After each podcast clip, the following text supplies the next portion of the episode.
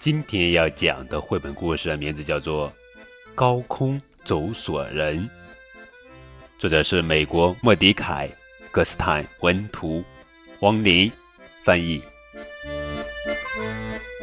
曾经，这里有两座大楼比肩而立，它们每一座都高达四百多米，是纽约最高的建筑。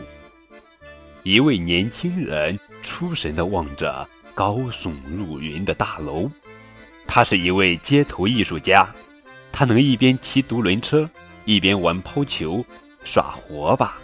不过，他最喜欢在两棵树之间拉一条绳子，然后在绳子上边走边做各种表演。他并不是在看高楼，而是在看两座高楼间的距离。他想。要是在楼顶间拉一条钢索，在上面走一回，那可太棒了。这个念头一闪现就挥之不去。他必须做这件事。他就是这样的人：看见三个球就必须耍起来，看见两座大楼就必须在楼顶间走一走。在他的家乡巴黎，他不也在巴黎圣母院的两座高塔间走过钢索吗？在纽约的双子星高楼间，他为什么不试一试呢？当然，他知道，就像在巴黎一样，警察和大楼的业主肯定不会答应。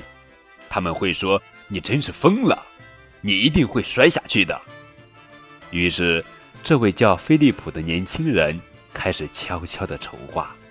他想，大楼还没有竣工，也许我可以假扮成一个建筑工人。八月的一天，刚到傍晚时分，菲利普和他的一个朋友溜进了南楼。他们搬着二十公斤重的钢索和其他一些设备进了电梯，上到还没有完工的十楼。他们在那里等到夜幕降临，直到所有人都离开了大楼。他们带着所有的设备，爬了一百八十级台阶，来到了楼顶。菲利普的另外两个朋友到达了北楼的楼顶。半夜时分，他们把一根结实的细绳绑在箭上，射向四十三米外菲利普所在的南楼。箭没射准，落到了离楼顶五米远的框架上。菲利普心想：“糟糕！”在灯火通明的城市上空，菲利普爬过去抓到了那支箭。菲利普在细绳上系了一根较粗的绳索，让北楼的朋友把粗绳往回拉，在粗绳的末端，菲利普才绑上他要走的钢索。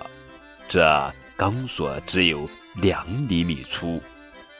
朋友们用力把钢索往北楼拉，不过钢索实在太重了，菲利普手里一滑，钢索就直向地面坠落。千钧一发之际，菲利普及时抓住了钢索的末端，差一点把朋友们也拉出楼外。他们花了三个小时才把钢索拉起来。当星星开始隐去时，他们终于在高楼之间绷紧了钢索。一切准备就绪，黎明来临了。菲利普穿上黑色的紧身衣裤，拿起九米长的平衡杆，仿佛他生命中的所有一切。都是为了这一刻，在双子星大楼间行走。初升的太阳映照在大楼上，菲利普迈出了第一步。他一步一步往前走，走到钢索中间时，他感觉像在空中漫步。好几次，大楼之间的风刮来，菲利普随着风微微摇动，他感觉那是大楼在呼吸。他不害怕，他觉得宁静、快乐，而且无比自由。一位女士从地铁里走出来，第一个发现了菲利普。快看，有人在楼顶走钢索！所有人都停了下来，抬头往上看。他们平心凝神，在四百多米的高空跳舞，这是多么令人震撼！令人提心吊胆，却又令人惊叹不已的一幕。当然，警察也看见了他。